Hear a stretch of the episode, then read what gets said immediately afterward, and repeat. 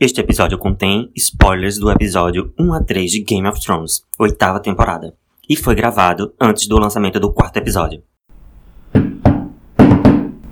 Vala Morgulis, Antônia. Olá! Bem-vindos ao meu, ao seu, ao mais meu do que seu, Fala Antônia, um podcast que propõe pensamentos críticos sobre a cultura pop. Eu sou Igor, seu host por essa noite, e estou aqui com Manu, César Castanha e Daniel de Andrade Lima. Boa noite, gente! Boa noite. Eu sou a única que não tem sobrenome.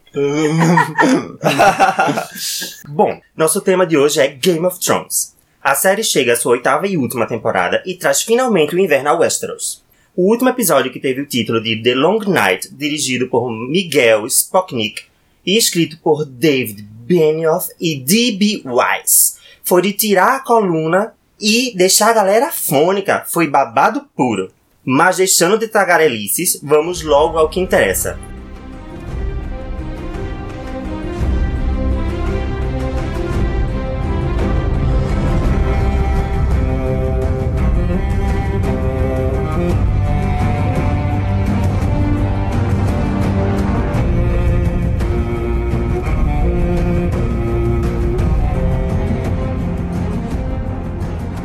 A nossa cama redonda de hoje vai ser dividida em quatro blocos. O primeiro deles, a gente vai fazer uma abordagem de questões técnicas do episódio. Lembrando momentos, questões que deixaram a desejar no episódio e o que poderia ser melhorado. O segundo tópico, a gente propõe abordar uma rápida retrospectiva da série, relembrando fatos marcantes que ficaram na nossa memória e que a gente julga fundamental para o desenrolar da história até aqui. E o terceiro, a condução da invasão do Rei da Noite e o fim que ele teve nas mãos de Arya. Por último, a gente vai fazer as nossas concepções, as nossas torcidas e as nossas apostas para quem vai ocupar o trono de ferro. Então, vamos começar com o primeiro tópico. Tudo bem que a noite é escura, cheia de horrores, mas não precisa ser tudo levado tão ao pé da letra, não é verdade? É, dito isto, quem é que começa com a discussão? Primeiro que eu queria fazer um detalhe. O que é tirar a coluna? Também não entendi. Essa expressão, é. Foi tu que inventou, Igor? Ela. Qual a expressão? Tirar a coluna. O episódio foi de tirar a coluna. Eu vou adotar, assim, quando eu gostar muito de uma coisa. Ah, foi tão surpreendente, não foi? A gente se mexeu tanto que a gente se contorceu por dentro, as vísceras pularam Ah, pra entendi. fora. Entendi o Então, dela. A coluna foi retirada de nós, a vida não existe mais depois desse episódio. Entendi. Eu também. Mas bem, é, sobre as questões técnicas do episódio, eu acho até difícil pensar questões técnicas para além das questões narrativas também, porque as duas coisas andam muito juntas assim. Principalmente num episódio como esse, que é um episódio de guerra, que ele se constrói muito em torno do que seriam as questões técnicas, assim, de pensar uma experiência de ação que se baseia principalmente em como o episódio se constrói tecnicamente. Em termos de filmagem, de efeito especial, em termos de iluminação é, e de resolução, que no nosso caso foi bem importante para como as coisas se desenrolaram. Eu sei que existe uma grande crítica ao episódio, por ele ser um episódio muito escuro e que dava para ver pouco, mas para mim o grande problema dele é menos a escuridão e mais a baixíssima resolução que rolou na transmissão. Isso. Eu acho que eles fizeram uma transmissão que eu não sei nem se foi em HD, né, 720p. Eu acho que tinha, tinha momentos que estavam em 480p. E olha que a gente assistiu pelo. Não foi pelo on demand, não foi pelo serviço de streaming, a gente Uhum. assistiu pelo canal. E eles realmente comprimem para transmitir. Eu suponho, isso é um chute meu, que tem a ver também com o contexto de estar na América Latina e no Brasil, assim, porque eu vi as pessoas em inglês reclamando menos da resolução e mais do escuro, enquanto aqui o problema que eu vi, que eu vi pessoas reclamando, era muito da ideia de que tá pixelado e que as cenas escuras ficam realmente mais, assim, quando, quando as cenas escuras estão pixeladas, se torna muito mais difícil de enxergar. Tinha momentos que eu só via pixel, e aí quando passava alguma coisa pela imagem, você conseguia ver literalmente os pixels ganhando cor e perdendo cor. Você, ou seja, você não via nenhum movimento, você só via os pixels se colorindo e descolorindo. Apesar disso, eu imagino, eu não tive a oportunidade de rever o episódio, mas eu imagino que a experiência de ver ele num ambiente escuro e numa resolução maravilhosa em 4K pode ser que seja interessante, assim, pode ser que essa ideia da escuridão seja interessante porque o episódio se baseia muito na construção do escuro como algo que é debilitante para as pessoas de Westeros e ao mesmo tempo desse jogo de Winterfell que está iluminada por fogo e por luzes e que o fogo faz parte da guerra. Então eu acho que pode ser uma experiência interessante essa sensação de que você está perdido na guerra. Mas realmente, assim, na minha experiência, por uma questão de resolução, isso não chega. Mas chegaram aos conhecimentos por aqui de que na reprise do episódio a qualidade melhorou. Eu achei de novo em casa o episódio. E eu, eu achei mais bem resolvido nesse sentido, sim.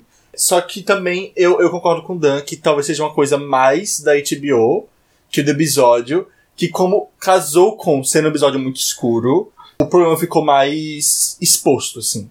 Talvez não tivesse, não seja nem um problema desse próprio episódio, só que a gente notou mais nele.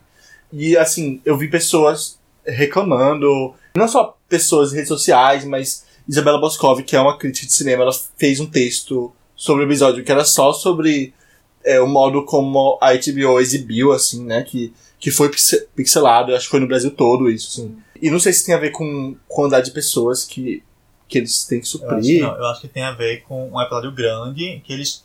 Eu já vinha notando, na verdade, há muitas temporadas, porque a gente assiste junto os episódios, acho que é importante dizer, é uma televisão muito grande. E eu já vinha notando que os episódios não eram nem HD, porque pelo tamanho da televisão, o HD era pra ficar de, um, de uma maneira, e ele tava ficando menos que isso, assim. Você Uhum. via pixel. Eu lembro quando teve aquela batalha. Isso faz muitos anos. Quando teve aquela batalha Na muralha. na muralha, que Ygritte morre, etc. Eu lembro que esse episódio já me incomodou muito, porque tava muito pixelado, apesar de ser muito mais claro, porque era um ambiente que tava ligado à neve, que não era uma batalha. Eu acho que era até noturna, mas era muito mais bem iluminada. E ainda assim me incomodava a pixelização dela. Agora, era uma pixelização que você conseguia enxergar o que estava acontecendo, no sentido de que você discernia uma pessoa de outra, um cavalo de outra coisa. Enquanto nesse, por causa do escuro e da maneira como estava pixelado de uma maneira muito absurda, você não conseguia enxergar nada, assim. É, quem tava vendo no streaming, eu vi pessoas falarem que não conseguiram abrir o episódio até, tipo, horas depois, assim. Isso é comum também no streaming. É. Mas ah, nesse dia específico, a HBO entrou na lista de empresa que levou mais reclamações, assim. Não sei se chegou a bater um recorde, mas eu vi que ela existiu essa notícia de, da quantidade de reclamações especificamente no Brasil. Pra HBO. E de maneira Go. geral, quem tem streaming aqui, porque eu digo, minha irmã ela assistia há uns dois ou três anos pelo streaming, e ela já não conseguia assistir no dia, assim, no momento do episódio, ela assistia meia hora depois, porque sempre tinha problema no servidor. Eu tive amigas que. Uma amiga, na verdade, que me falou essa semana que teve problema, que não conseguiu. Ela teve que assistir uma hora depois na HBO Go, porque no horário do, da transmissão não tava funcionando. Agora sim, eu acho importante dizer de todo jeito que mesmo com essas questões técnicas básicas, assim, que é de qualidade de imagem e de acesso ao produto, né, que é algo, pra, no caso de quem tá vendo com streaming, a gente que conseguiu ver, mesmo com essa qualidade de imagem, eu fiquei muito tenso o episódio inteiro, assim. É, E me fez sentir muita coisa enquanto ele tava rolando em relação à ansiedade. Era uma sensação. Tudo bem que teve Vingadores na mesma semana do episódio. E é difícil dizer assim. Fazia tempo que eu não me sentia assim, porque eu tinha me sentido assim dias antes em Vingadores. Mas. Com televisão. Com televisão fazia tempo. E foi uma, é uma experiência, no meu caso, assim, muito própria de Game of Thrones, por conta de como Game of Thrones se constrói como uma série que tudo pode acontecer e que pessoas podem morrer desde a primeira temporada. Isso é colocado. E nesse episódio eu tava com uma expectativa muito grande, e um medo, e uma ansiedade. Inclusive, essa pixelização da imagem contribuiu para isso, porque já que a gente não tava conseguindo enxergar direito o tom de confusão, assim, de que você não entende que tá uma guerra confusa e que você não sabe quem tá morrendo, se acentua. Eu, por isso que eu digo que é difícil de separar a parte técnica dessa experiência estética, porque elas né, aparecem juntas, assim. É, inclusive foram expectativas que não foram cumpridas, no sentido de que foi um episódio muito cauteloso e muito comedido com as mortes, o que pode ser um pouco frustrante, assim. Mas que enquanto eu tava assistindo foi uma experiência muito intensa. É, eu também acho que tem algo de, do que a gente estava discutindo em Vingadores, em Game of Thrones, que é essa experiência coletiva de assistir junto, que tem a ver não só com o nosso caso, que a gente assiste junto aqui, mas com o quão é, a experiência é compartilhada em redes virtuais e em todo mundo, assim, meio que assistir o episódio no mesmo período de dois dias, basicamente, quem, muito engra- quem acompanha a série. eu acho muito engraçado que existe uma regra universal de tentar ao máximo não fazer dar spoiler de coisas para as pessoas. E Game of Thrones completamente ignora isso. Aham. A partir do momento que acabou o episódio, você já pode dar spoiler do que quiser na internet. Porque é, um é uma experiência exatamente tão compartilhada que todo mundo já sabe que todo mundo E Game of assistiu. Thrones é muito engraçado, porque no mundo que é feito de streaming, que nós consumimos, seja Aham, na internet, isso. ou seja Netflix, é construído por streaming. Game of Thrones está numa lógica de grade horária televisiva. É. E que é uma grade horária, no caso, mundial, porque entra no mundo inteiro no mesmo momento no ar, assim, de acordo Uhum, sim. né?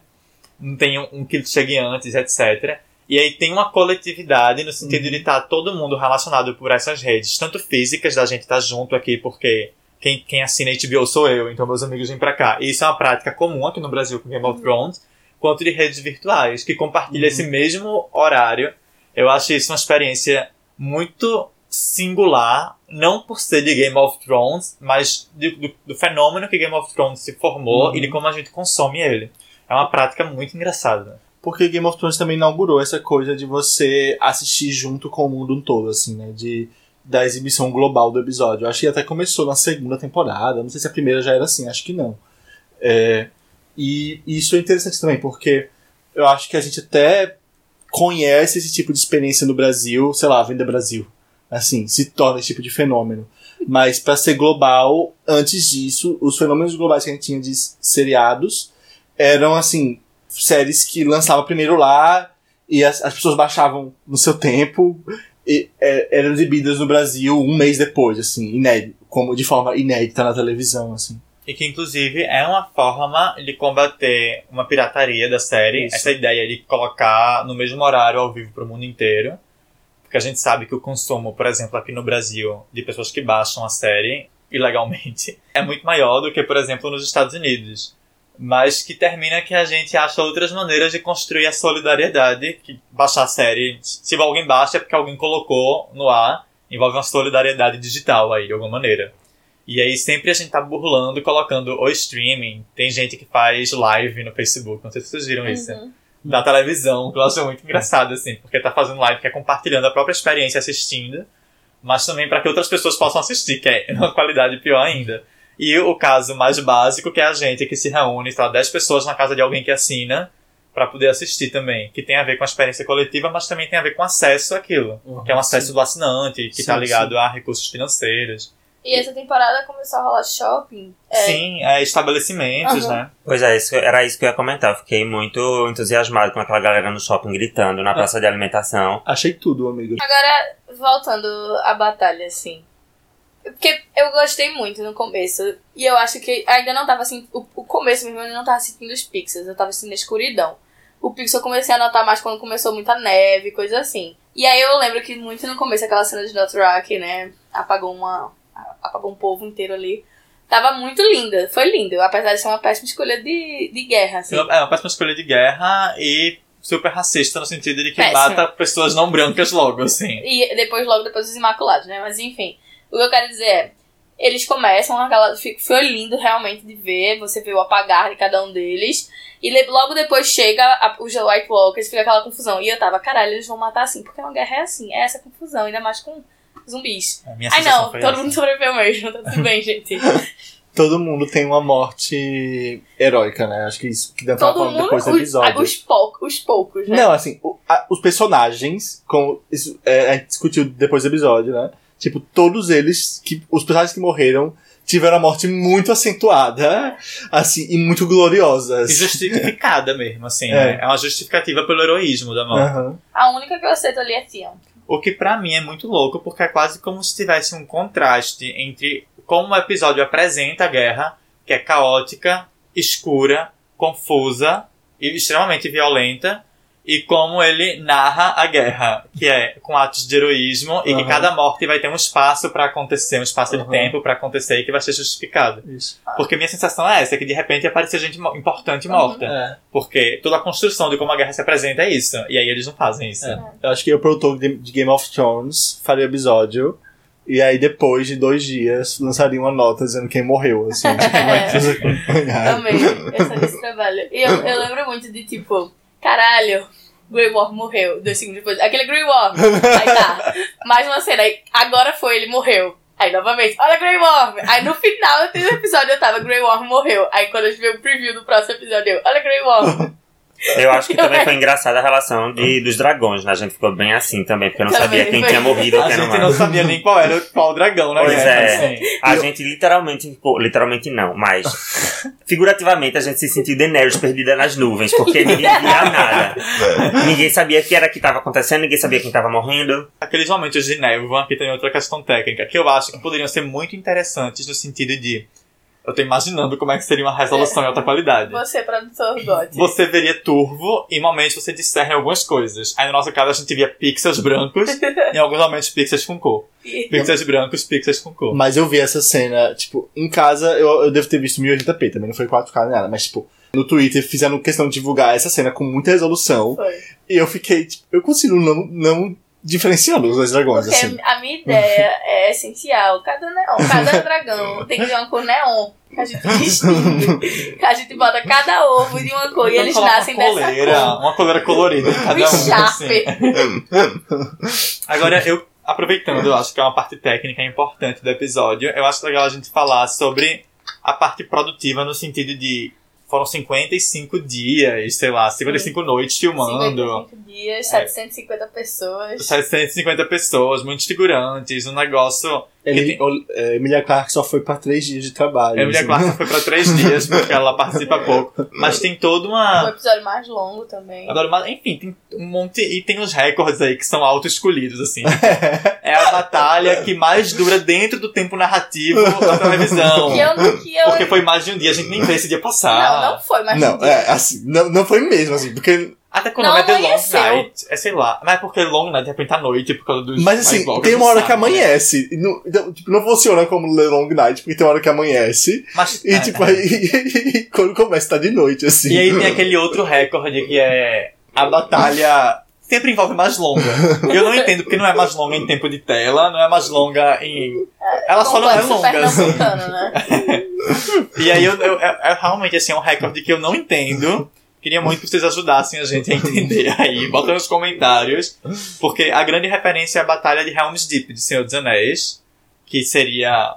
A que tem algum recorde desse, que eu também não consigo entender como é que se mede isso. Eu também não. Porque assim, batalha por batalha, eu tava pensando isso. A batalha de Hogwarts tem metade do tempo do filme de Harry Potter, assim. É, e tipo- E, e- e o que é uma batalha? As pessoas conversando os flashbacks a são batalha. batalha. Isso, É. exatamente. É é- eu acho realmente muito confuso esse recorde aí, autoproclamado, sabe? E, enfim, né? Eu só queria jogar essa parte aí técnica que foi muito divulgada, foi muito importante pra expectativa que se construiu em torno. E que pra mim nem é o melhor episódio de guerra de Game of Thrones, sabe? Por exemplo. Blackwater é muito melhor. E a do. Ah, Blackwater é aquela do Fogo Fish. vivo. Ó, três batalhas que eu acho muito interessantes em Game of Thrones e que são bem diferentes uma da outra. É a de Blackwater, é aquela da. River É, de River. Run. Run, de River Run, que Jaime citia, e aí tem toda. Tem todo um episódio em torno disso. E a batalha. Falando de guerras, né? E a batalha dos bastardos. Que pra mim é a melhor. Talvez. Agora eu tô sendo bem assim, proclamando o recorde. É a melhor batalha. É uma das melhores cenas de guerra que eu já vi em filme e televisão. Assim, em relação a. Aquela cena de John olhando pra cima e cercado de gente, meio carnaval de Olinda, uma coisa que não consegue se mexer. e tipo, que as pessoas estão nem se matando mais, porque é tanta gente que não tem nem espaço pra se ferir, é, se você morre sem ar. Aquilo é muito angustiante e eu acho que é muito real de como eu imagino uma guerra que se dá no corpo a corpo, com exércitos muito grandes, né? Que naquele momento matar não é nenhuma prioridade, porque a prioridade é simplesmente sobreviver, assim. E E- você vê como me marca muito mais falar disso do que falar dessa batalha de agora, que talvez seja mais importante pelo momento que ela acontece na série, que é no final da série, do que por ela estar tendo uma batalha que é técnica e esteticamente marcante, pra poder, enfim, dizer que é a maior produção, mais longa, eu não sei como é que funciona. Ele- isso. Eles fizeram questão de elevar esse episódio, tipo, comparando ao Casamento Vermelho, assim, de um jeito que pra mim já, já, já erra aí, sabe? Porque eu criei uma expectativa enorme. E durante o episódio eu achava que eu ia ser atendida em vários Agora, momentos. essa relação entre o Casamento Vermelho e esse é meio a gente que fez. Foi? Eles dizem que tem um episódio que é pior que o Casamento Vermelho. E a gente achava que era esse. É, que minha aposta agora é que é o quinto. Que eu vi a Emilia Clarke Porque falando. sempre é o penúltimo que é o pior, Uhum. e a Emilia Clarke falou que era o mais épico pra ela, era o quinto.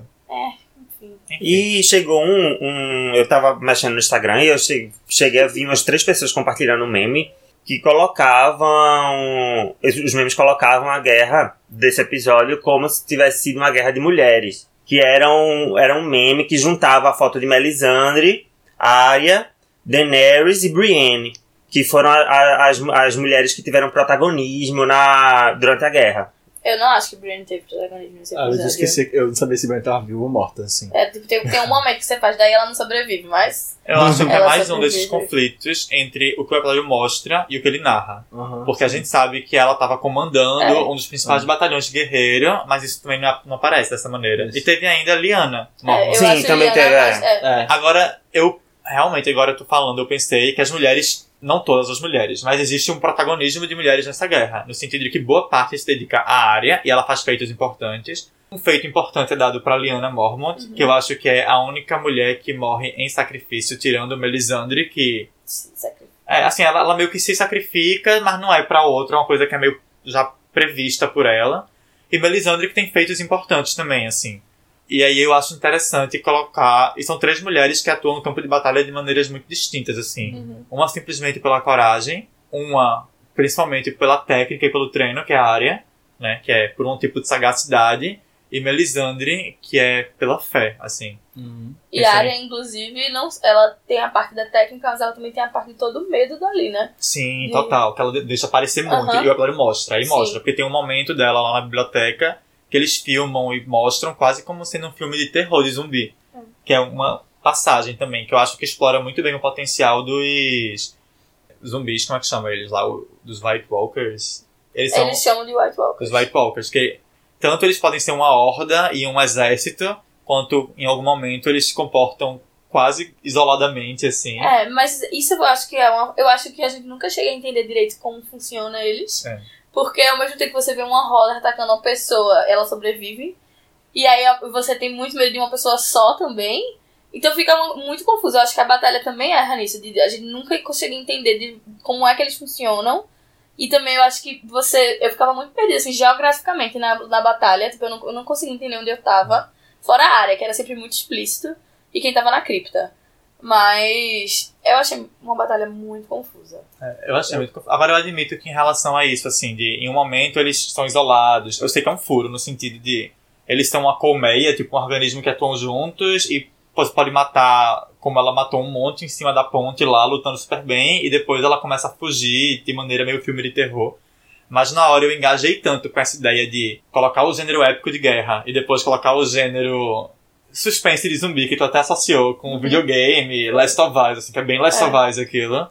Eu, acho, eu admito que eu engajei tanto com isso, porque eu adoro esses exageros de gênero, né? Assim, eu sou uma pessoa que gosta disso, que na hora eu gostei, sabe? Agora eu concordo com um tweet que eu li, falando- pensando nisso que Gão falou, que é o que Game of Thrones, Vingadores Ultimato e o casamento que eu fui nesse fim de semana tem em comum é pouco Brie Larson. É verdade. Eu Faltava- mais de episódio. Mas faltava a Capitã Marvel ali, né? pra equilibrar um pouco mais a batalha e salvar os Dothraki, porque ela se importa com os outros povos que não só os hegemônicos que a gente vê na Nossa. televisão. Uh, what TV show do you watch now? Are you obsessed with any TV shows? Game of Thrones. That's it. It's the only one that matters. Team, where, where are we? I mean, of course I'm on this Team Starks, but it's hard. It's really hard to, you know, go for the truth. I just end up hysterical crying every time. And George R. R. Martin doesn't care about me. Então, gente, vamos pro nosso segundo tópico agora, dando continuidade à nossa conversa, que tá bem produtiva. O segundo tópico a gente propõe uma retrospectiva da série, né? Que meio que a gente já introduziu no primeiro tópico, mas pensar a partir de agora fatos específicos que marcaram a gente e que de certa forma são podem ser classificados como eventos chaves para o, o ápice, né, que foi essa guerra, esse episódio. O meu grande problema com esse episódio é exatamente isso. A série veio construindo um arco que eles finalizaram uma fanfic. Foi um, um adolescente pegou assim, minha personagem preferida, quem é? Arya. E aí eles escreveram esse episódio. Porque é isso que eu sinto. Você fazendo comparação com o Ultimato, assim, você consegue ver perfeitamente. Tem até a cena de área de, de área sendo levantada pelo Rei da Noite. Parece muito com o Thanos levantando do Loki. E, e também o instalado, do jeito que eles foram dizimados, assim, os White Walkers. Só que ficou, ficou péssimo. Ele, a gente nunca chegou a entender um personagem.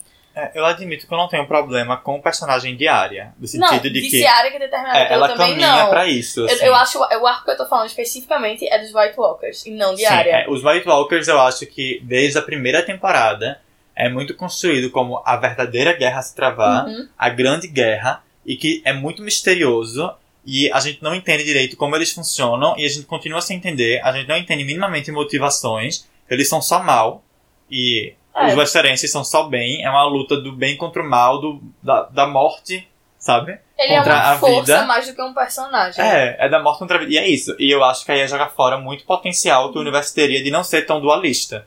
Porque o universo, de maneira geral, não é tão dualista. Exato.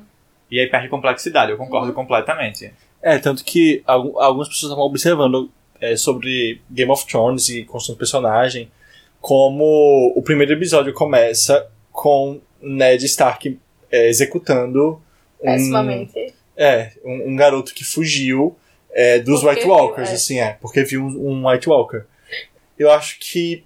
Eu não sei, eu, sinto- eu tenho a impressão de que talvez o, o primeiro momento da série caminhasse pra realmente contestar esse dualismo em todas as coisas, e a partir de um momento a série não conseguiu mais dar conta disso mesmo, assim, porque eram muitos personagens e eles precisavam resolver com chaves dualistas, assim Sim. eu acho que Dorne virou um exemplo disso, assim. Um, um núcleo de personagens que tinha um potencial muito complexo e que foi resolvido de forma muito apressada pra s- enquadrar a narrativa de modo geral, assim. Tipo, eles Ok. matarem Micela, é, eles serem responsáveis, tipo, Oberyn ser um deles, tudo isso, assim, sabe? É, e eu penso também muito, eu sei que ela não tá nesse episódio, mas é um caso desses, a personagem de Cersei. Que eu durante muito tempo na série não via ela como uma vilã. Eu via ela como uma pessoa que tava, óbvio, ambiciosa, sedenta pelo poder e etc. E fazendo muitas coisas muito ruins com muita gente. Mas que dentro do contexto dela, ela tava também, em algum momento, lutando por sobrevivência e lutando pra não ser eliminada pelas pessoas que estavam ao redor dela, assim, Pra não ser abusada, inclusive por homens. E eu não sei exatamente em que ponto, mas chega um momento que ela vira simplesmente má, assim. E ela meio que incorpora esse papel da rainha malvada. E eu acho que a gente ainda tem uma memória de Cersei como sendo uma personagem ambivalente. E eu acho que a atriz e a maneira como ela é feita é muito carismática. Uhum. Mas pra mim, teve um esvaziamento do personagem. Hum, E eu tô sentindo isso com Daenerys também. Nossa. Aos poucos, principalmente nessa temporada. Eu lembrei agora, na verdade, de como foi Cersei que falou, tipo, a frase mais citada de Game of Thrones, que é, assim, uma das mais citadas, que é, se você Winter's joga o, o jogo dos tronos, ou você ganha, ou você morre. É. E, e eu acho, eu pensando agora, como isso justifica a personagem, em certo sentido, assim, porque no momento que ela se vê jogando o jogo dos tronos, ela tá jogando pela própria sobrevivência, Sim. assim, e a sobrevivência dos filhos dela. É muito louco isso, porque, assim, a gente começa com o Joffrey sendo um vilão enorme, assim, eu acho que ele é um vilão no livro, ele é um vilão na série, ele é um vilão absoluto. Porque ele, é, ele tem uma personalidade sádica, né? Isso, que é isso. diferente de Cersei. Que são um exatamente ponto. os únicos vilões que são só vilões são esses que têm esse tipo de personalidade, que é Bolton, Joffrey. Aham. E, e, tipo, ao mesmo tempo, tem, ela é mãe de Micela e Tommen, e a vida deles estava em perigo. Tipo, o, o momento que descobrisse que os filhos, os filhos dela, os três, são de incesto, os filhos dela estavam em imenso risco ali naquele, naquele espaço. E ela assim. também. E ela também. É, então, eu acho que essa contextualização foi muito importante pra construção do da personagem no início da série. E eu entendo o que Dan quer- quer dizer, assim, que em momento realmente ela é um dos grandes exemplos de uma personagem que cai no dualismo. Então, a curiosidade em torno do personagem, que eu também acho interessante, é o fato dela realmente ter chegado praticamente no fundo do poço. Porque se a gente for lembrar, aquela mocinha do, do Shame, que ficava com blém, blém, blém. Sim. Aquela foi uma situação que colocou Cersei num, colocou Cersei num, num perigo imenso. Então ela viu que ali ela estava entrando num lugar que ela provavelmente não conseguiria sair. Ela foi muito esperta, Ela usou da sagacidade dela pra dar a volta e, co- e conseguir sair. Eu não sei porquê, mas essa tua colocação da que tu fez em torno da trajetória dela me colocou muito há uns episódios atrás na mesma reflexão que eu fiz através de Malévola, que é uma figura que foi banida, ela tinha uma pressão psicológica em torno dela muito forte e que o meio dela de sobrevivência foi usar de artifícios que, pela visão da gente, se, é, simula ou beira ou talvez tenha até mergulhado na maldade. Então eu vi- é a complexidade dela entra aí no, como no seu, na sua ideia de sobrevivência atribuída à personagem, até pelos diversos pontos que ela passou. E muito mais dos perigos que os filhos dela sofriam. Eu acho que o que levou ela a chegar nesse lugar, me corrijam se eu estiver errado, foi justamente o fato desse período que ela ficou presa. É, não, eu concordo. Eu acho que esse período que ela ficou presa é um ponto de virada na série, inclusive visual, porque ela adota o cabelo curto. Uhum. Isso é uma metáfora muito óbvia e um ponto de transição visual mesmo, muito óbvio num personagem, mas que é muito usado em narrativas televisivas e fílmicas para poder mostrar um- uma mudança no personagem. Só que o que eu sinto é que tudo bem, isso aí poderia botar mudança de atitude, porque a luta dela por sobrevivência se torna mais clara nesse momento, porque ela chegou perto de ser eliminada.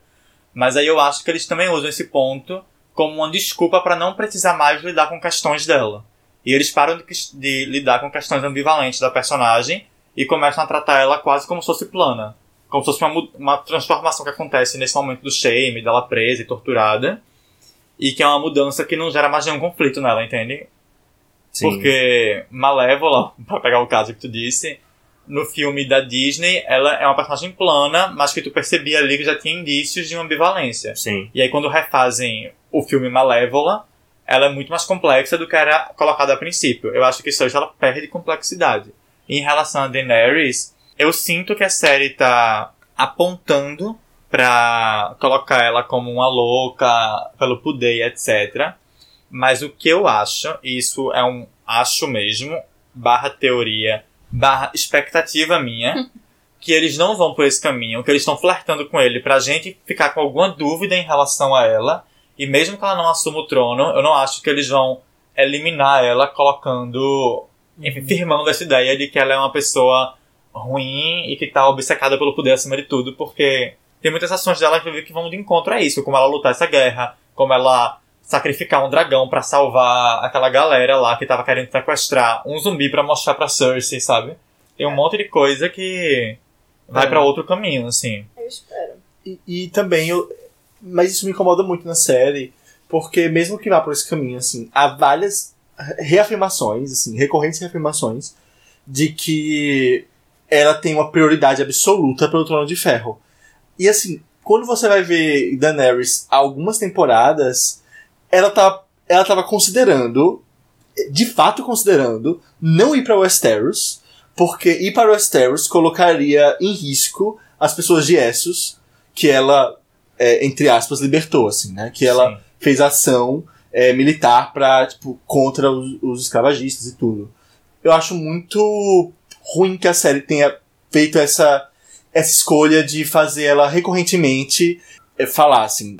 Não, porque logo depois de ter a última batalha, que eu vou ser a rainha, e assim, é, e não querer lidar com a política do norte e com a especificidade política do norte e tudo isso, quando há pouco tempo atrás ela estava considerando abrir mão do trono como um todo pela responsabilidade que ela tinha como rainha Com de Essos. É, o que eu espero que aconteça com Daenerys é que ela consiga um cargo de poder que ela já tem, porque ela tá comandando, na verdade, todos os exércitos junto com o Jon de alguma forma, mas que ela meio que desmonte o Westeros como a gente conhece.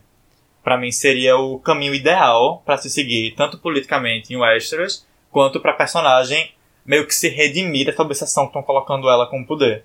Que É. seria ela ter uma posição de poder, tudo bem, mas ter uma posição de poder que não é tão totalitária e que tem um território tão abrangente que termina sendo quanto mais abrangente, mais opressivo, porque você unifica um monte de povo que é diverso, né? Pra mim seria uma- um, assim, um caminho pra redenção. É aquelas coisas que a gente sempre conversa quando acaba o episódio. Seria ótimo, mas do jeito que a série tá caminhando, eu não acho que isso vai acontecer. Eu acho que eles estão cada vez mais fanservicing e eles se perderam por eles estão tentando atender uma massa de pessoas que assistem e eles já não têm mais os livros pra seguir a, a base, que é tudo que a gente ama em Game of Thrones foi baseado nos livros. Então eu acho muito difícil eles conseguirem. Tipo, o jeito que eu tô, zero expectativas pro final. É, é porque os livros, assim, sem querer entrar muito nisso, mas os livros, eles, eles constroem uma amplitude tão imensa de personagens, assim, e, e de coisas que vão se construindo politicamente e de afetivamente entre os personagens e de como isso vai moldando mudanças em Westeros e tudo isso, que para mim é muito difícil imaginar que em um momento, enfim, quando isso para de esse material para de existir, né? E você tem que apenas produzir em cima do que já foi feito e resolver todas as linhas que foram abertas, que são muitas assim. E pensando nisso, não como uma produção de livro que você escreve em uma década, mas como uma série de televisão que ele escrevia uma vez a cada cinco anos, assim. Então, é, é outro modo de produção que se coloca e é muito claro como isso tem afetado é o processo criativo da série mesmo, assim. Porque eles precisam lançar no ano seguinte, precisam gravar, precisam roteirizar, precisam é, lançar no ano seguinte. E eu acho que essa redução a dualismos, essa. É- Essa é é uma redução do livro mesmo, assim. É, é um modo de reduzir o corpo do livro, assim, de uma forma que se resolva de modo minimamente coerente e minimamente aprazível para a experiência de acompanhar a série, assim. É, eu entendo as nossas críticas a Game of Thrones, eu concordo. É, assim, eu também sou. Tenho muitos problemas com Game of Thrones desde que se abandonou os livros. Mas ao mesmo tempo eu me pergunto o quão difícil é dar conta desse material, uma vez que você não tem mais um material de base. E, e você tem que terminar uma série que criou uma expectativa imensa no mundo inteiro. Assim. E que criou um pacto com quem assiste, que, pensando assim, todo produto que a gente assiste na televisão, na mídia, ele cria um pacto a partir de expectativas e a partir de como a gente decide, assim, ah, agora vai ter todo domingo, vai ter um episódio, são oito episódios, ou nove, não lembro quantos são. O penúltimo é sempre violento, enfim. Se criou um pacto, como esses pactos que a gente sabe, que é, a série vai ser surpreendente, e é uma das séries que as pessoas mais teorizam, como a gente tá fazendo agora, de como poderia acabar e se encaminhar. A gente até conversou que era meio que um esforço, talvez inútil, da gente nesse podcast, debater muito teorias de como acabar, além de expectativas nossas, porque tem gente que faz isso profissionalmente. E a série, ela se propõe a surpreender as pessoas, e as pessoas, quando assistem, se colocam na posição de serem surpreendidas. E aí eu acho que. Tô- Eu tô falando isso porque só para acentuar a dificuldade que é você ter que reduzir um universo em todos os aspectos, em termos de complexidade, em termos de extensão, em termos de tempo de produção e etc. E ainda conseguir surpreender. E aí eu acho que vai estar sempre falhando à medida que tenta surpreender. Eu acho que esse é o, o que a gente tá aprendendo em Game of Thrones, sabe? A surpresa não pode ser uma promessa desse jeito, porque. É, mas especificamente nesse último. É porque assim, eu não gostei do primeiro. Eu achei bem inútil. E no segundo eu fiquei, tá, isso ele é um ótimo episódio pré-guerra, ele é um ótimo episódio de despedida. E eu vou dizer, vou gostar dele a partir do que eu ver o terceiro. E quando eu vi o terceiro, eu entendo a necessidade do segundo. Mas não foi um episódio de despedida, porque a gente, a gente se despediu de quem ali, sabe? Aí você tem uma narrativa do, do White Walkers, que é o prim- a primeira cena do- da série e do livro começa com isso, e isso foi 10 anos. Quantos anos a gente tá assistindo Game of Thrones? Quase 10 anos. Quem é o, o Rei Gelado? Qual o motivo dele ali? Tem, são perguntas que não é difícil, não, de, de você fazer isso num episódio. Principalmente um episódio que tem uma hora e meia. Tem muita cena ali que poderia ser cortada e dar um, um pouco de espaço. Eu entenderia muito mais ter acabado toda essa narrativa se eles tivessem dado um espaço pra, tipo, Bran saiu voando com um corvo, o que é que ele fez? Foi ter uma conversinha com o Rei da Noite. Qualquer merda que me desse Mas Uma eu acho que isso ainda vai ser retomado. Não sei. Eu fiz uma cara de decepção, assim. de- Não, é, assim, você, você não sabe, eu também não sei. Mas eu acho que vai ser retomado porque foi um momento que não foi colocado na série. Eu, Agora- eu, inclusive, achava que ele tava. que ele faz warging, né? Warg. É. Eu achava que ele ia entrar no dragão, ia ser uma coisa bem épica. E não, ele foi passear de corvo. É, O que eu admito que eu tô tentando fazer com Game of Thrones, que a série tá me forçando a fazer pra continuar assistindo, na verdade. Usou um termo que foi assim: o primeiro episódio eu achei inútil. Que é tentar pensar a série menos em questão de utilidade, de resolver as pontas soltas e tal, porque eu acho que eles não vão conseguir isso de todo jeito. É me engajar com essa experiência coletiva de assistir e me engajar muito com a experiência de corpo, assim, do que me gera enquanto eu tô assistindo. Porque esse exercício que a gente tá fazendo agora, de refletir muito sobre a série, quanto mais eu reflito, menos eu gosto. Então eu tô tentando mudar a minha forma de assistir, que é de sair de uma série que era complexa e que tinha esquemas políticos que eu me esforçava pra entender e prever, e pra algo que virou cenas de ação que eu gosto, cenas de suspense que eu gosto, uma tensão que eu gosto. Entende o que eu tô dizendo? Uhum. Mas que assim, eu também tô tentando me inspirar a não ver essa experiência de corpo dentro do contexto da série como sendo algo menor do que essa outra, assim. Eu tô tentando converter essa experiência porque meu corpo já tá indo pra essa conversão de todo jeito. Agora, eu acho que essa expectativa de que as pontas soltas vão ser explicadas e amarradas, isso não vai rolar. É porque eu sou uma fã chata do livro também. E eu, minha agonia é que essa temporada, especificamente sendo a última, são seis episódios. E que eles perdem. Que, quando eu digo que o primeiro episódio é inútil, é você, você faz uma, uma decisão com seis episódios e você gasta um naquele primeiro. Eu acho inútil. Então, é porque eu não consigo pensar em gastar. Porque eu acho que é porque no primeiro episódio não acontece muita coisa, que no segundo fica tão bom, por exemplo. Porque a gente tem uma sensação de que as coisas não estão acontecendo. É, Eu tô pensando por um campo da sensação, assim, não tá acontecendo. E aí no segundo é uma despedida. Entende o que eu tô dizendo? Eu não, eu- Que não é real, né? É uma despedida que não é real também. Então, mas é real enquanto eu sinto. Enquanto eu sinto que as pessoas estão se despedindo, eu começo o terceiro com medo. Mas, Entendeu? então, eu acho que é, uma, é sua experiência pessoal, porque eu não assisti o primeiro, eu não tive essas coisas assim. Eu assisti o segundo assim, ah, tá, isso vai ser legal. Já pensando assim, isso vai ser legal se o terceiro episódio, tipo, entregar tudo o que eles estão prometendo. Então eu, eu já crio a expectativa antes do, tipo, de sentir o que o episódio tá tentando passar. É, eu acho que isso estraga muito pra mim, a- assistir. Eu fiquei muito emocionado no segundo episódio, assim, com a questão de Brienne.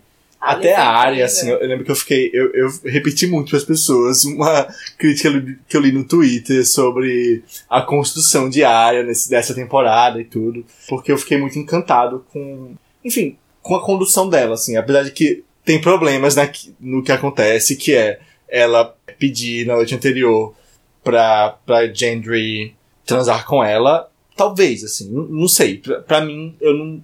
Neste momento, eu não vejo muito problema nisso, assim mas eu gosto de como é uma construção de uma personagem que estava o tempo todo numa relação muito próxima com a morte e em quase tendo a morte como uma divindade assim. Eu gosto dessa coisa de quando a de é uma personagem que estava sempre numa relação muito próxima com a morte, tem que contornar isso no momento em que ela pode morrer e, e falar com o Gendry, que é uma pessoa que ela gosta, que é uma pessoa com quem ela tem uma relação. Eu acho que é menos sobre transar, que é o que, que mais se discutiu, e mais sobre uma escolha de não ficar conversando sobre morte, de não ficar dentro do- de um ciclo de obsessão do- de que ela fazia parte antes, assim. E eu acho que é algo que antecipa muito bem o que acontece no episódio, que é Mas ela matar. Eu acho que é uma grande tentativa disso tudo, porque eu, eu acho muito bom, inclusive, da série, que assim que eles acabam, que ela- eles estão na cama, ela tá de olho aberto, tipo, ainda naquela tensão pré-guerra, e ele tá dormindo, assim. Uhum. Mas eu acho que o arco dela só tá se fechando de um jeito muito interessante. Eu gosto muito de Arya nesses três episódios. E eu gosto muito de Theon, que é outro personagem que eu acho que tá se fechando, que tipo, foi eu E se fech- fechou, né? que, é, que fechou de um jeito muito interessante. Eu tava até vendo, assim. Ele vem a Winterfell quatro vezes, né? A primeira ele vem como refém. A segunda ele vem como o tirano ali, Invasor, né? O invasor. Aí a terceira ele vem como o Rick, que é Tá traumatizado. traumatizado. E aí agora ele vem como ele mesmo, assim, finalmente. Sim, Tipo, e tem... por uma escolha dele Sim. e tal. Pois é, a, a morte heróica dele foi uma morte que não me incomodou. Não, também não. Porque eu acho que o personagem, pra se fechar, precisava de um ato de heroísmo sacrificial Uhum. naquele sentido. First time I saw Winterfell. It looked like something that had been here for thousands of years. And would be here for thousands of years after I was dead. We never stood a chance against the man who lives here. Lord Stark went out of his way to make it your home. Yes, my captors were so very kind to me. You love reminding me of that. Everyone in this frozen pile of shit has always loved reminding me of that. You know what it's like to be told how lucky you are to be someone's prisoner? Então, gente, pegando o gancho de heróis e grandes feitos e mortes, vamos falar sobre o povo da noite, né? O que é que vocês entenderam? Se foi a, a pa- perspectiva de que foi construído em torno deles foi suficiente para saber quem foram eles? se devia ter tido um prolongamento maior entre a luta dele com a Arya, se a Arya foi uma escolha, uma escolha certa em matar ele, enfim, a gente vai abordar essas questões que muita gente também falou que o fim da, do povo do gelo foi bem rápido, por sinal. O que, eu- o que eu acho, o que eu defendo muito, e eu pensei muito nisso durante a semana, porque quando terminou o episódio eu tava em dúvida em relação ao quanto eu gostei de que foi Arya que fez isso. Embora eu acho que o, o timing não foi muito bom, porque eles deviam ter tido mais importância, né, os White Walkers. Mas eu, eu realmente, hoje, assim, uma semana depois, defendo muito é, que tenha sido Arya a, a, a matar, porque eu acho que que é, é um arco muito bem resolvido de personagem, o dela. Assim, de uma criança que sempre queria lutar e era impedida de fa fazer isso, mas tinha um certo talento já, há um treinamento, há uma vida de, de não só. Não é só que ela é muito habilidosa, é que ela sempre foi muito subestimada por ser muito habilidosa. Então ela passou a vida sendo vitoriosa em batalhas e lutas e, e lutas corpo a corpo, por quanto as pessoas subestimavam ela e ignoravam a presença dela, assim. Então eu acho muito coerente que o Rei da Noite ignore a presença dela e que seja ela que mate o Rei da Noite, assim. Eu acho que é o acerto desse episódio, é isso. E que é uma morte que não é das grandes figuras. Porque o óbvio seria Jon Snow lutando uma luta de 15 minutos com ele de espada. Eu achei que fosse Daenerys que fosse matar ele. Não, eu acho que o que seria o óbvio ele seria Jon Snow, porque ele é o que tem o contato, tipo. E é o arco dele em torno É disso, disso, assim. é. Podia ser Daenerys, mas também seria assim, dragão queimando, uma coisa muito Eu pensei grandiosa. nisso, é. Eu pensei E aí, nisso. a Arya mata como uma gatuna, alguém que vem das sombras e que a gente não sabe nem como chegou ali direito, que é algo que eu a princípio critiquei. Assim, quando vi o episódio eu gritei. Depois que eu gritei e me acalmei, eu fiquei, nossa, a gente nem sabe como é que ela chega lá. Só que ao mesmo tempo, pensando agora, meio que não importa, assim, porque é o fato da gente não saber como ela chegou lá e de a gente não imaginar que ela chegasse lá, como o César coloca, que torna, pra mim, a morte tão importante pra personagem dela, sabe? O que me leva a outra questão. Não saber de onde a área veio, aonde ela estava e como ela chegou lá, me leva à questão de saber o que danada a corte do rei estava fazendo ali que ficaram parados que nem um picolé. Eles não viram ela passar. E é, esse é uma das coisas que você fala assim, do episódio. Tem toda uma horda de White Walkers, tem os generais de- do Rei da Noite, o Rei da Noite ninguém viu. Mas aí a única personagem que eu acho que pode, que faz sentido na, naquilo tudo ali é a área. Por isso que é a única coisa que eu não critico.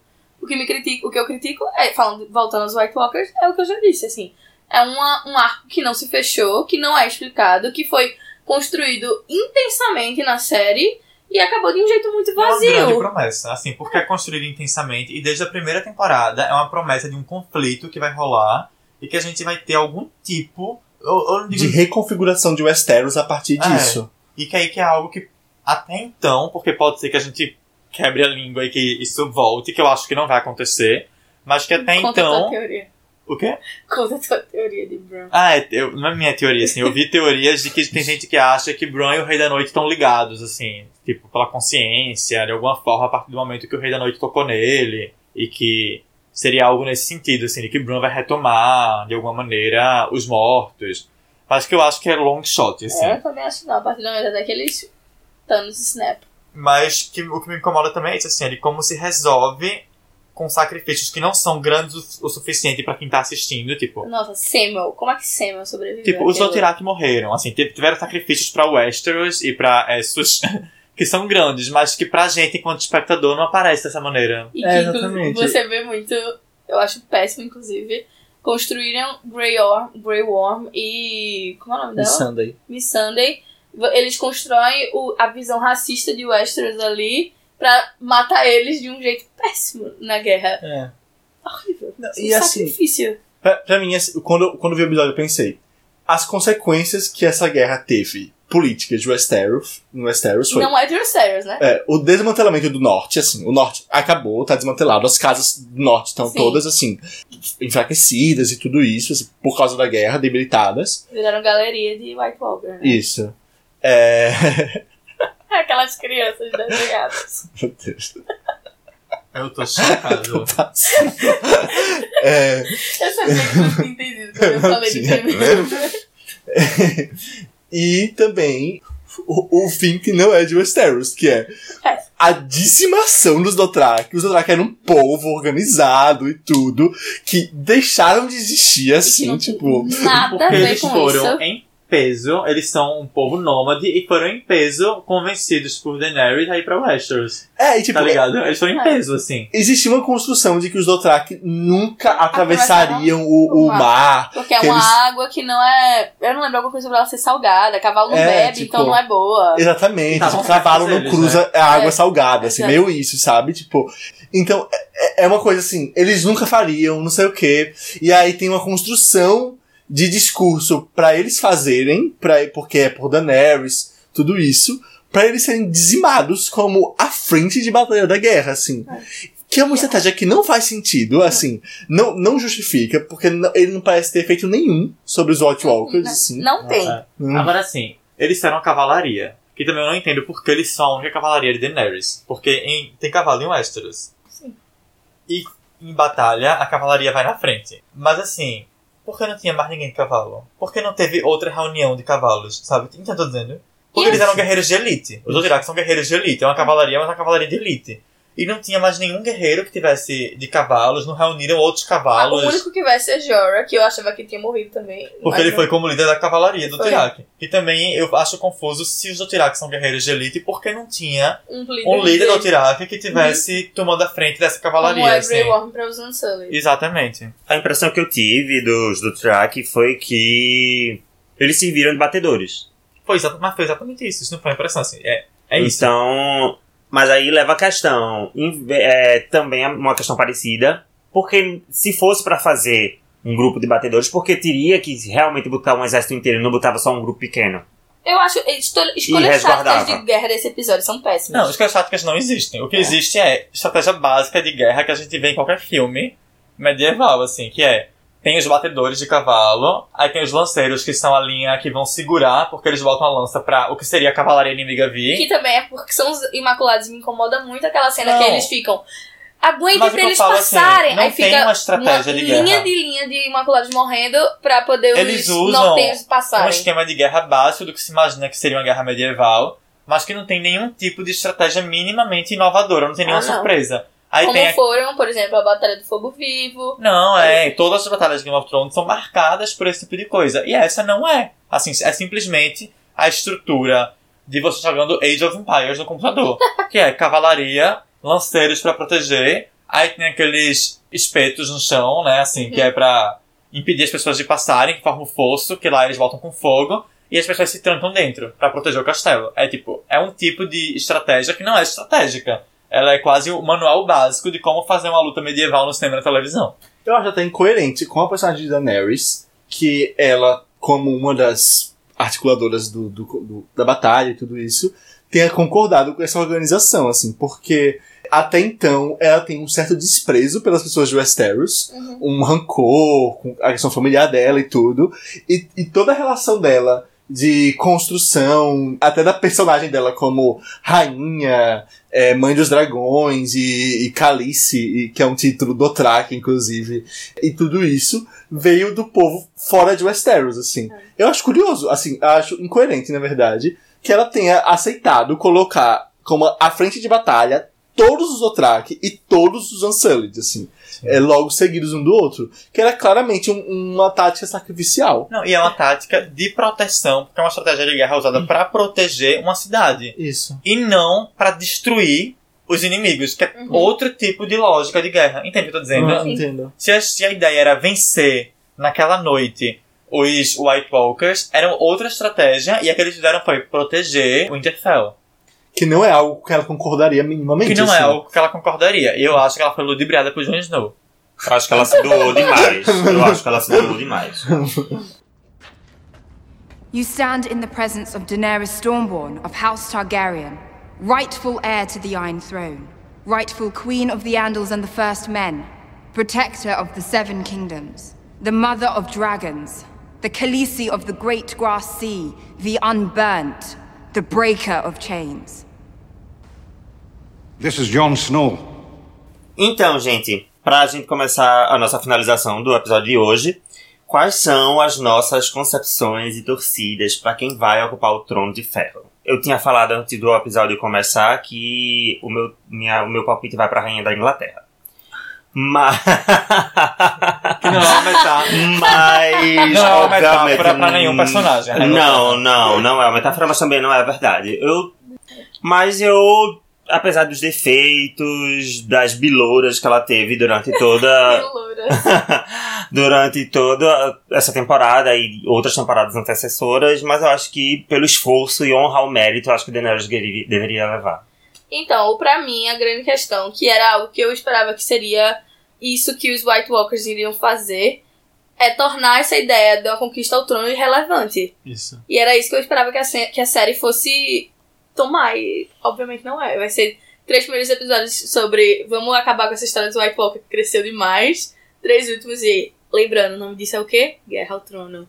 Ah, licença, rapidinho. Eu não sei quem Já é. que eu fundamentando a ideia de que eu quero que Daenerys ganhe e descobrindo agora que João das Neves é o sobrinho Descobrindo dela, agora. é o sobrinho dela, eu acho que uma possibilidade seria uma hipotética divisão do território, deixando Jon Snow e Sansa tomando conta do norte, e ela ficaria com o sul. Talvez meu, meu palpite real seja esse, assim. É, eu. Vamos lá. Primeira coisa.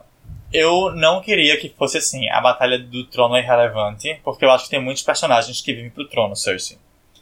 E aí, o, o que. Ela pode ficar com o trono dela lá, sozinha. Não, o que eu queria, assim, o que eu queria, assim, é um final que eu ficaria satisfeita, seria se essa batalha com os White Walkers se prolongasse e Daenerys se voltasse pra isso como um ato sacrificial da própria ambição dela pelo poder e terminasse que salvasse o Westeros, mas o Westeros ficasse com Cersei.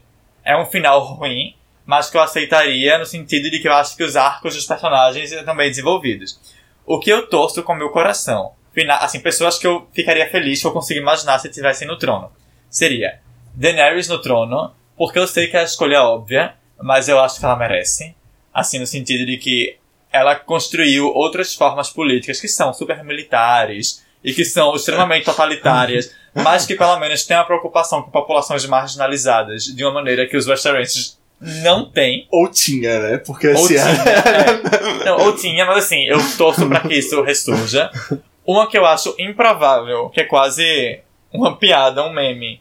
E que talvez não seja o mais interessante, mas que eu ficaria feliz também, seria Sansa no Trono de Ferro. Sansa no Trono de Ferro irreal, mas assim, Rainha do Norte. Então, Rainha do Norte é o que eu torço, que eu acho que é possível. É, eu- mas, eu assim, acho se ela terminasse no Trono de Ferro por algum motivo, eu ia fazer assim. You go, Sansa, sabe? Que é o que ela queria desde o começo também, que era ser. Ela, a princípio, queria ser princesa e agora ela pode ser rainha mesmo. Assim, essa é a minha lógica. Quem eu não aceito no Trono de Ferro? Jon Snow. Jon Snow eu não aceito. Que o pior ainda, é o próprio personagem não aceita. Como é que ninguém. É toda, toda vez que bota assim. João, você agora é o Lord Commander. Ele, não, irmão, tá tudo bem, eu vou só passear. Aí, não, é você. Aí, Jon Snow, você é o rei do norte. Aí, gente, não, eu, eu só quero ir pra neve. Aí, não, é você, John. Agora você é o rei de tudo. Você é um Targaryen. Ele, gente, por favor. Eu honestamente. Eu. Eu não aceito nem, assim, eu não aceito Jon Snow e não aceito nenhum homem. E eu gosto também de como a série construiu de uma maneira que, Não. tirando Jon Snow, Não existe possibilidade. todo mundo que tá competindo é mulher. E aí, se eles colocarem Jon Snow como sendo uma competição real pelo trono, se ele não abdicar logo, tipo esse episódio agora, que vocês já vão ter visto, porque. É verdade. Se não abdicar logo, Estamos aqui falando do passado. eu vou ficar puto com a série, eu não vou mais aceitar. Porque eu não vou aceitar. Essa é a linha É. que tu traçou É, pra essa, não, Game essa é a minha linha. Porque eu não vou. Eu já tava aceitando as linhas antes, É, né? eu tô. Mas eu não vou aceitar que seja um monte de mulher lutando pela posição de poder máxima de Westeros, como a série tá construindo, pra chegar um homem e descobrir que tem uma linhagem especial e passar na frente de todo mundo. Militância. É, assim, eu queria só comentar, fazer um, uma referência ao nosso amigo Alan Campos, que, que estudou não com a ouve esse gente. podcast. Que não ouve esse podcast. Shame! Mas ele, ele, tem, ele tinha uma sugestão ótima que já caiu por terra no episódio passado, que é a última meia hora do último episódio de Game of Thrones ser só neve. Isso. Eu mas amo. eu, eu queria acrescentar, eu acrescentei uma sugestão a dele, que seria só neve E aí você veria um vestidinho vermelho passando pela neve, a câmera sobe e é Sansa, assim. A única sobrevivente de todas as guerras. Eu gosto mais da ideia de só neve, entra Leonardo DiCaprio e a série é sobre aquecimento global. Não, essa ideia é perfeita, assim. pra mim seria a construção da maior série dessa televisão, assim, se fosse quebra a quarta parede, aquecimento global. Não, Mas, eu assim- tenho um final bom também, que parece com esse, que eu imaginei sozinho. Vai, Dan. É o seguinte: acaba tudo, apocalipse, e aí chega naves espaciais com humanos, porque na verdade Game of Thrones não é no passado em outro planeta. Assim, não é num passado fantasioso. Eu sei que não é aquele todo jeito. Mas seria, tipo, contemporâneo a gente. E aí chega humanos e destroem tudo. Porque é isso que as pessoas fazem, elas colonizam e destroem. Eu acho que a gente podia maravilhoso. mandar uma petição com todos esses finais pra HBO, já que facilita muito o Eu trabalho deles de escrever o, o final do episódio. Vai sim. Amigo, eu terminei o meu, assim, você ia Oh, cancelar o programa. desculpa, Eu não. falei o de Alan. Vá, fale o seu.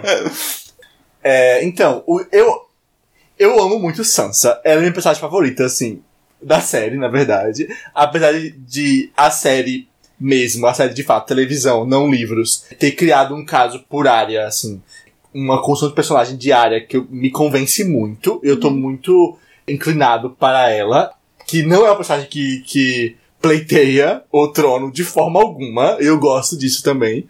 Mas eu gosto, assim, eu gosto do que Dan fala sobre Cersei estar no trono. Eu acho que seria uma, uma resolução do arco de Cersei interessante. Mas também acho que seria uma resolução do arco de Sansa.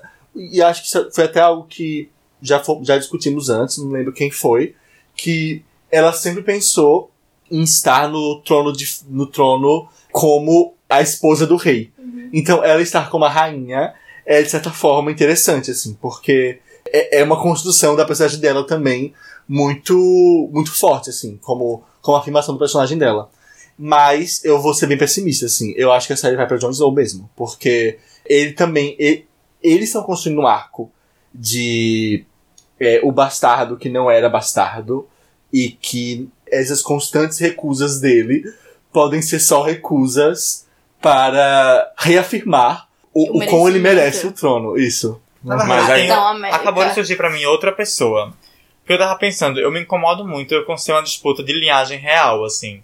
E aí eu pensei, quem é uma pessoa que é justa, digna, bondosa, inteligente, Tyrion. estrategista? Não. Brienne. Miss Sunday. Morreu, amigo. Miss Sunday. Nem você não morreu, ah, não. sim, sim.